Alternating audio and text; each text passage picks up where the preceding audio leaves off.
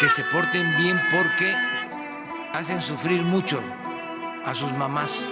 Y vamos a darle compasión y corazón. Aquí te esperamos, güerito, pero que no se te olviden las actas. ¡Fuchi! ¡Bácala! Porque no tiene caso platicar con él, no resuelve un café. Vamos a renunciar al sueldo del gobernador. Ah, cabrón. Parle se aventó la desaparición de Frodeno. Casas blancas, entre otras cosas.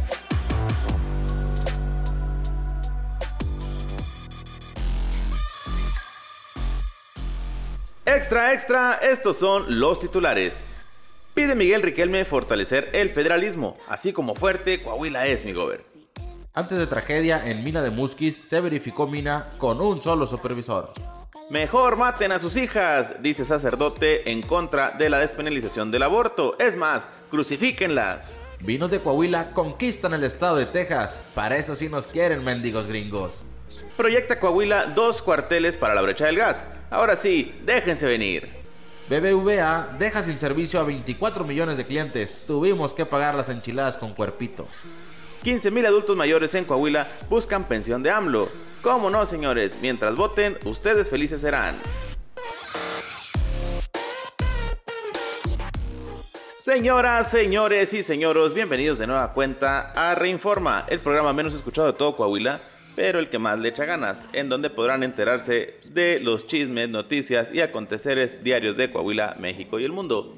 Mi nombre es Jesús Medina y me acompaña como siempre mi compañero Beto Gómez. Hola, ¿qué tal? Muy buenos días Medina, buenos días auditorio. Gracias por estar una vez más con nosotros en esta emisión del lunes, lunes 13 de septiembre, Día de los Niños Héroes. Arrancando semana, arrancando, pues ahora sí que nubladito el día, con Muy ganas, de, con ganas de, de un cafecito y, y estar viendo las noticias desde el, desde el celular. Oye, los que también estuvieron de visita aquí en Coahuila, ¿o dónde fue la reunión? No, no fue en Coahuila, No, sí. no fue en Coahuila. Bueno, los que, los que tuvieron, los que tuvieron Hablando de héroes. eh, dominguito y jura lo que se han derechado su carnita asada. Claro. Este domingo 12 de septiembre, los mandatarios Francisco García Cabeza de Vaca, Silvano Aureoles y Miguel Riquelme de Tamaulipas, Michoacán y Coahuila respectivamente se reunieron y aseveraron que seguirán trabajando en pro de fortalecer el federalismo en todo el territorio nacional. Los tres gobernadores compartieron una imagen de su encuentro a través de redes sociales, las cuales aseveraron que son amigos y el gusto que les daba encontrarse en este fin de semana, pues ya que no hay descanso ni tregua para su trabajo. Hoy sostuve una reunión de trabajo con mis compañeros gobernadores de Tamaulipas y Coahuila. Nuestra lucha por el federalismo sigue firme. En ese objetivo no hay descanso ni tregua, se señaló Aureoles Conejo en Twitter. Cabe destacar que los tres ejecutivos locales se han caracterizado por ser críticos a la administración federal, específicamente o especialmente con las decisiones presupuestarias con las que el gobierno de Andrés Manuel López Obrador ha afectado a sus entidades. Así que, pues, ah, son, son tres gobernadores que reciben su coscorrón en la cartera y claro que duele. Y más si Don Austero, que presume que, que el gobierno, el país está mejor pues, gracias a la austeridad y gracias a la... a la- No sé cuál país, porque Sí, ándale, no sé cuál es el que, el que diga él, porque... pues, creo que ha de ser El Salvador con tanto dinero que le ha regalado. Eh, oye, y hablando aquí un poquito de la reunión. Eh, se hubieran reunido ahí en Michoacán para que estrenaran el asador que una vez se llevó de aquí el gobernador de Michoacán, Silvano Aureoles. ¿Tú crees que no lo han estrenado? Un, un, un- mega asador así tipo bien pro, con su nombre grabado, así Silvano Aureoles. Es que ya son ligas mayores. Nosotros nos regalamos a lo mucho un Yeti ahí personalizado con tu nombre. Un, un asador de 500 pesos de HB. Ándale. Esos de, So- de los de Soriana ahí de... Que, que parecen Iron Man. El primer disfraz de Iron Man. Pero, pues qué bueno que, que siguen ahí reuniéndose. La semana pasada el Gober se reunió también con Cabeza de Vaca, pero con el Bronco, el gobernador de, de Nuevo León. Y ya le pues yo no sé para qué se reúnen ya, Ya. con el Bronco, pues ya se va. Ya el 4, el 4 de, de octubre entra Samuel Baby García. Pues ya para el bronco, ya para qué lo toman en cuenta. Pues no le quieren hacer el feo todavía. Pues feo ya está. No les voy a cortar las, las manos en una de esas. Oye, pero hablando de cosas feas. Luego de tres meses del incidente en la mina Micarán, que cobró la vida de siete trabajadores mineros de la región carbonífera de Coahuila, la Secretaría del Trabajo y Previsión Social del gobierno federal informó que sí habían sido aplicadas revisiones rutinarias, pero solo por unas personas. O sea, nomás una persona se encargó de hacer toda la chamba, que debían hacer varias. De hecho, son bien poquitos. Es, lo que decía el gober en, en aquellos entonces, cuando, cuando sucedió la tragedia. Decía que, que falta gente de la Secretaría del Trabajo y Prevención Social. Porque, pues sí, son, son creo que cuatro en todo el estado para revisar tantas minas. No, pues ya, ya, y luego con eso de que ya hay más minas que Oxus casi, Ándale, esa es la otra más allá en la, en la región. sobre todo. Eh, pues en una revisión que la CTPIS hizo en tres de sus unidades facultadas para inspecciones de seguridad a centros de trabajo de explotación minera, reveló que desde 2018 Nicarán SA de CB había sido objeto de seis inspecciones en su centro de trabajo. De acuerdo con el documento proporcionado, estas inspecciones fueron realizadas incluso tres meses antes del accidente y en ellas participaba únicamente una persona de la dependencia federal. Que ya debería estar en duda su puesto, ¿no? Ya pues, con tanto accidente hay que ver quién es, quién es el que ha estado revisando las últimas minas accidentadas. Y que le revisen sus cuentas, porque con un moche que pasa por alto cualquier falla y se arreglan los empresarios con él, dicen ahí te va un tanto y ponme aquí que todo está bien y las minas siguen operando.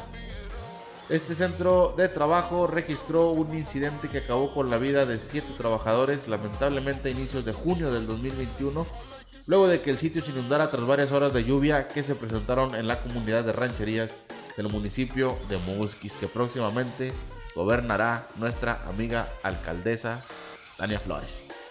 Que también le sabe el tema de las minas. Exactamente. Que le andaban achacando, ¿no? Esta mina. Que, que era de ellas la mina, de su familia, pero no. Puras mentiras en esos Andan medios. echando muertitos ajenos.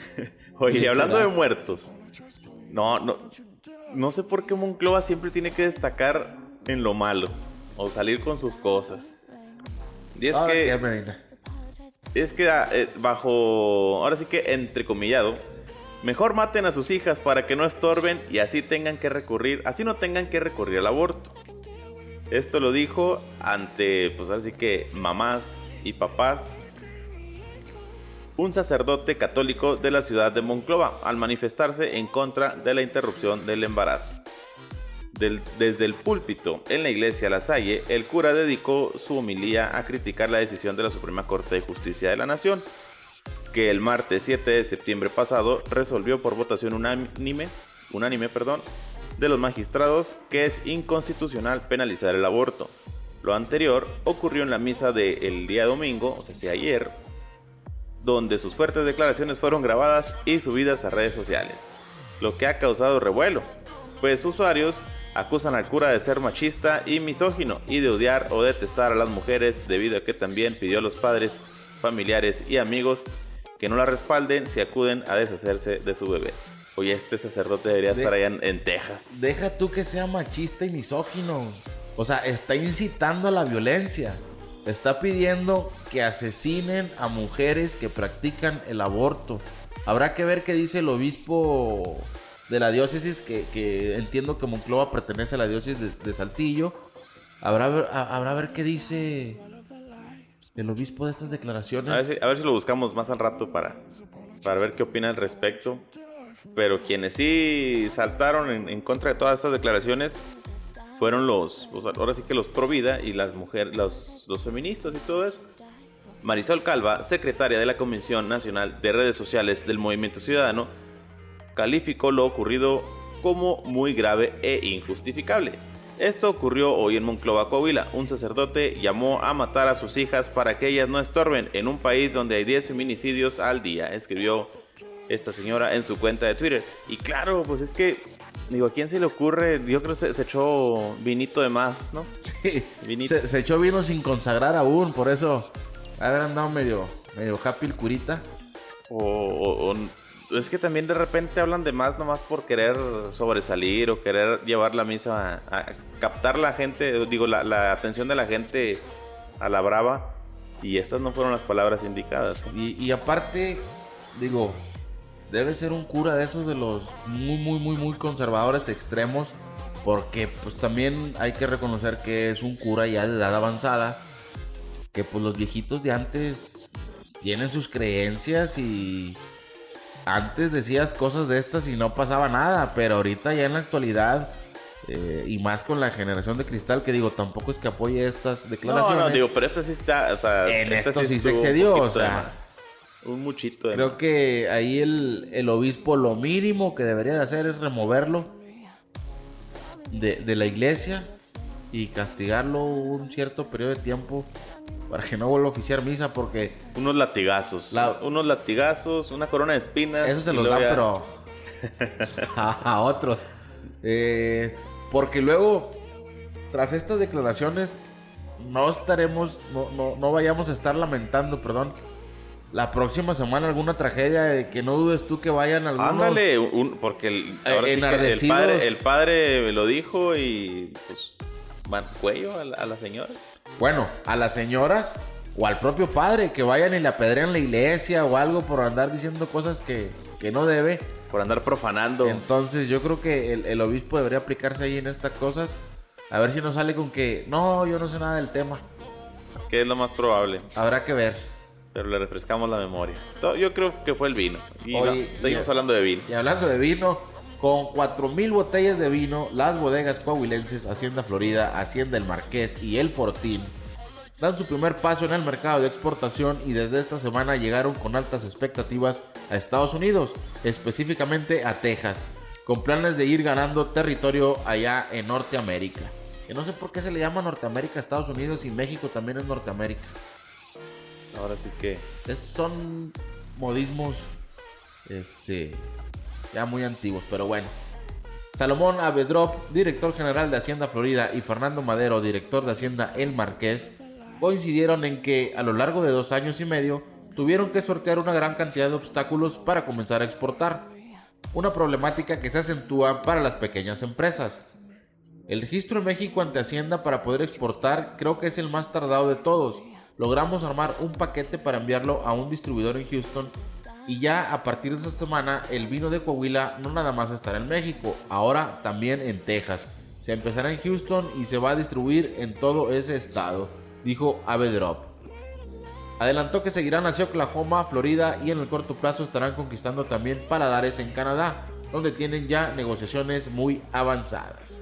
Así que al rato también la ruta vinos y vinos se va a extender hasta, hasta, Hasta Canadá. Texas y Canadá. Allá, allá en, en Texas va a ser la ruta vinos y mamuts. Una cosa Y sí, sí, claro.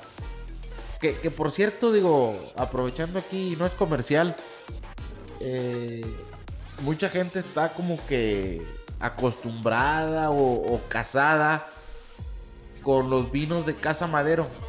Y si No, bien hombre. sí están. tienen buen sabor, pues también hay que experimentar con otros, con otros sabores.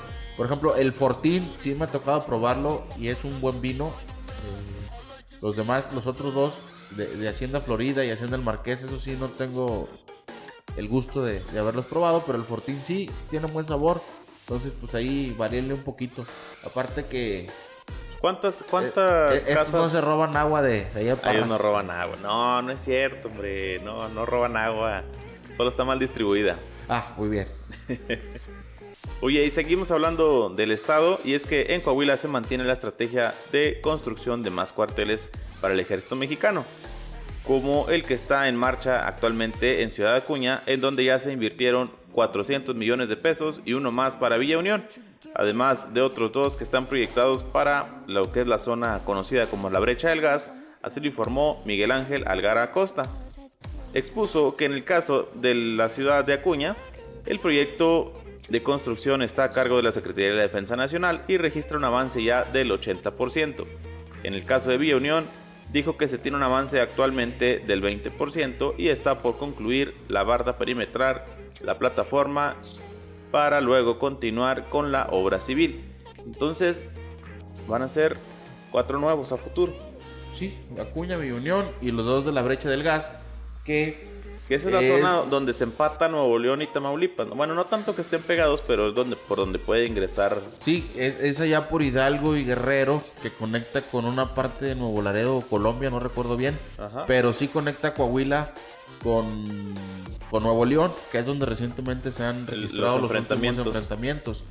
Porque por ahí tratan de aprovechar los malandros Los miembros del crimen organizado. ingresar a Coahuila, que por ahí ingresaron la vez que atacaron la alcaldía de, de Villa Unión. Así es. Luego ya no supieron cómo salir y ahí fue donde se los agarraron los militares y estatales y acabaron con todos.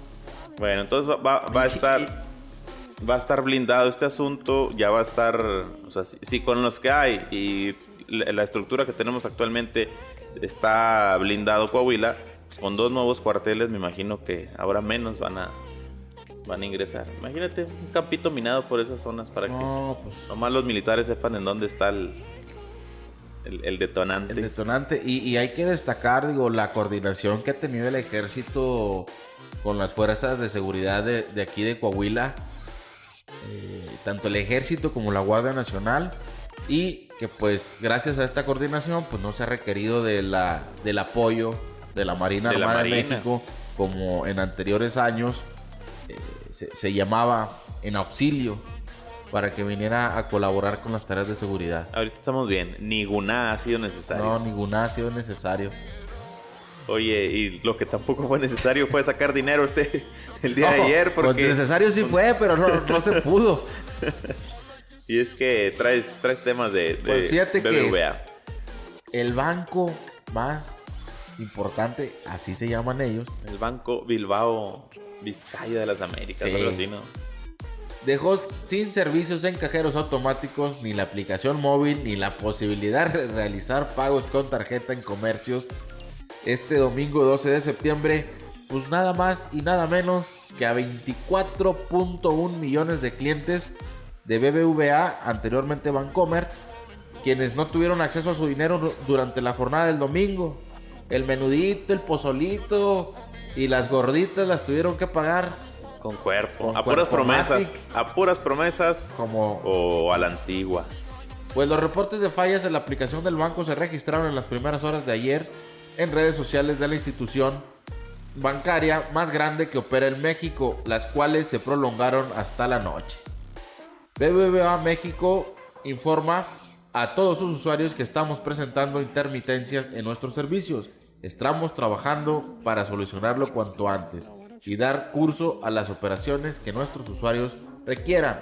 Ofrecemos disculpas por los inconvenientes, informó el banco a las 11:13 horas del día ante las múltiples quejas en redes sociales. Con un disculpe usted, estamos trabajando, quieren arreglar todo, Medina. Ahí dispense. Oye, pero con razón, fíjate, yo ayer fui a, a comprar un, un cable que necesitaba y lo intenté pagar con mi tarjeta, no es de ese banco, pero no pasaba. Le digo al chavo, pues qué raro, le digo, si, si ya chequé y si traigo ahí para... Sí completaba. Si completabas. Y- Pero es que a lo mejor la terminal era del Ándale, era lo que te iba a decir. Yo creo la terminal era la que estaba ahí fallándoles. Tuve que pedir prestado. Oh, deja tú el- la, la, Los la intereses. vergüenza que te hacen pasar, que, que vayas con tu tarjeta bien confiado y págate con la del banco. No, y luego otra vez te quedan viendo así con cara de. No, pues de seguro no ni traes trae. dinero. Sí. No, hombre, bueno. Pues fíjate que la institución cuenta con una de las redes de servicios bancarios más amplia en el país, integrada por 1.725 sucursales, 13.014 cajeros automáticos y 517.729 terminales punto de venta. Y De ayer me acuerdo tocó una. con cifras correspondientes a mayo pasado. Que ayer te tocó una. Ayer me tocó una de esas. No, pues son bastantes. 517 mil. Y, y, y uno presumiendo que Bancomer, el mejor banco. Yo peleándome con los otros bancos que le aprendieran a Bancomer. No, pero. Porque sus aplicaciones y sus servicios y su trato eran el mejor de México y nos acaba de desilusionar ayer. Ya van a estar como Telcel al rato. Ándale. Que ya cada rato se les cae el sistema, Telcel, la red. Y dicen, eh, estamos trabajando en solucionar sus quejas. Una disculpa. Una disculpa y no te dan hora de, de- de solución. A pesar de que se dicen ser la red de México. Pero bueno. Oye, hablando de los que también nada más se disculpan, la federación tiene un acumulado en Coahuila de 15.000 solicitudes de incorporación al programa de pensión para el bienestar de las personas adultas mayores. El delegado del gobierno federal en esta entidad, Reyes Flores Hurtado, dijo que se trata de población de entre 65 y 67 años de edad y que el objetivo a diciembre de este 2021 es alcanzar los 55 mil registros para que a partir del próximo año 2022 todas estas personas comiencen a percibir su pago. O sea, hace comprar votos. Exactamente, pues que ya viene. Ya viene la elección en el 23, por eso empiezan ya en hay el que tener 22. contentos a. Ya son 15 mil más, 15 mil votos 15 mil votos más. Y no Porque más, luego pues. si, si no votan por Morena, Sí. pues les quitan la bequita, digo, la pensión. La documentación de la ciudadanía interesada en esta pensión se ha estado recogiendo a través de módulos de registro instalados en el área rural y urbana de los distintos municipios de Coahuila.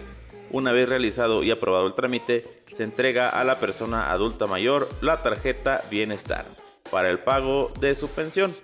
Este año se sufrió un incremento del 15% al pasar de 2.700 pesos a 3.100 pesos, o sea, 400 pesitos más lo suficiente para comprarse un vinito de esos de, de los de Texas. Ándale.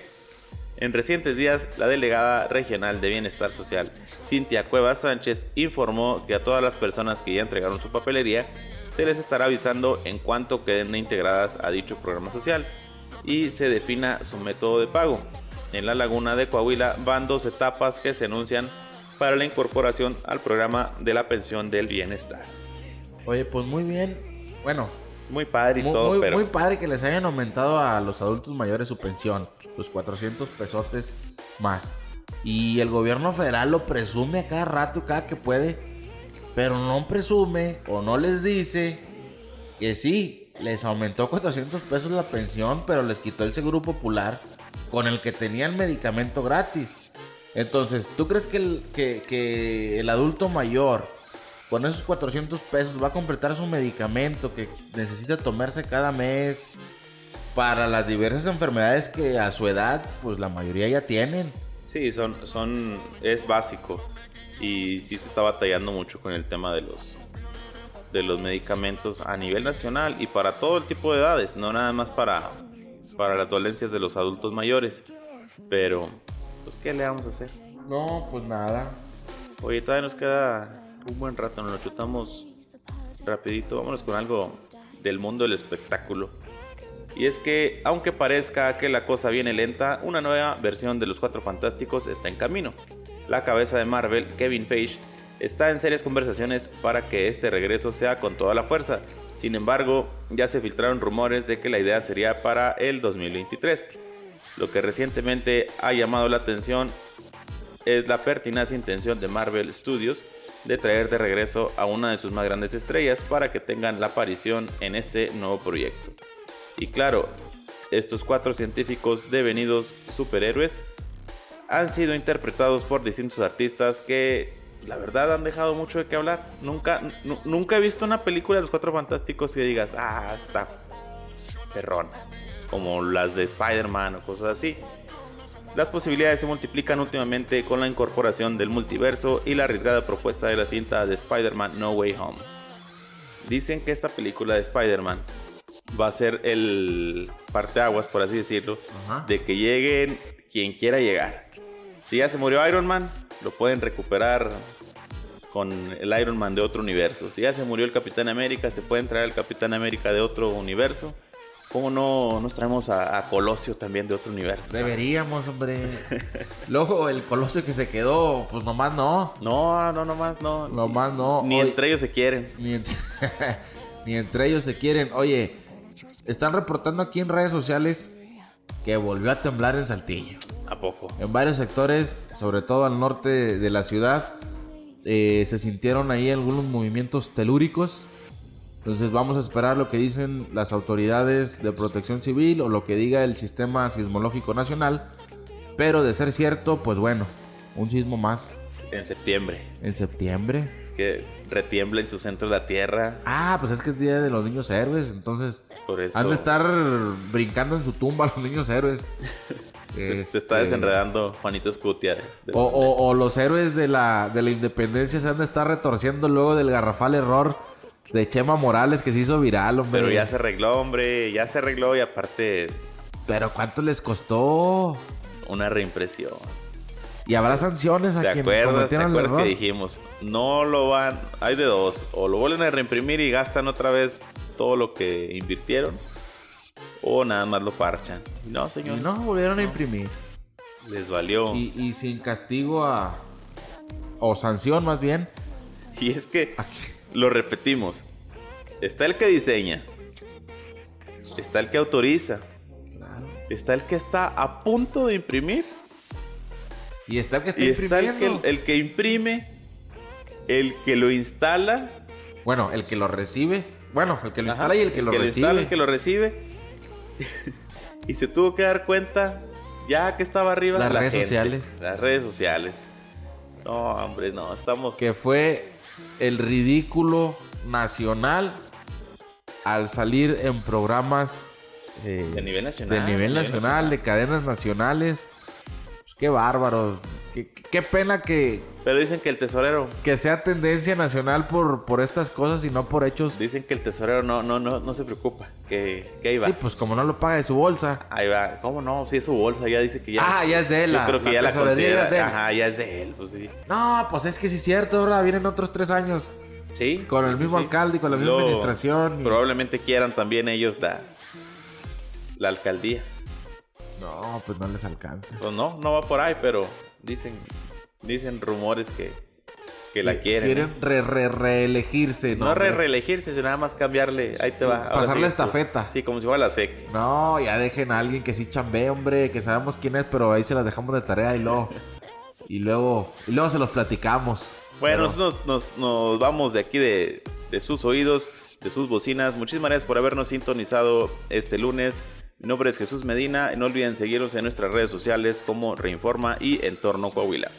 Hasta mañana. Muchas gracias.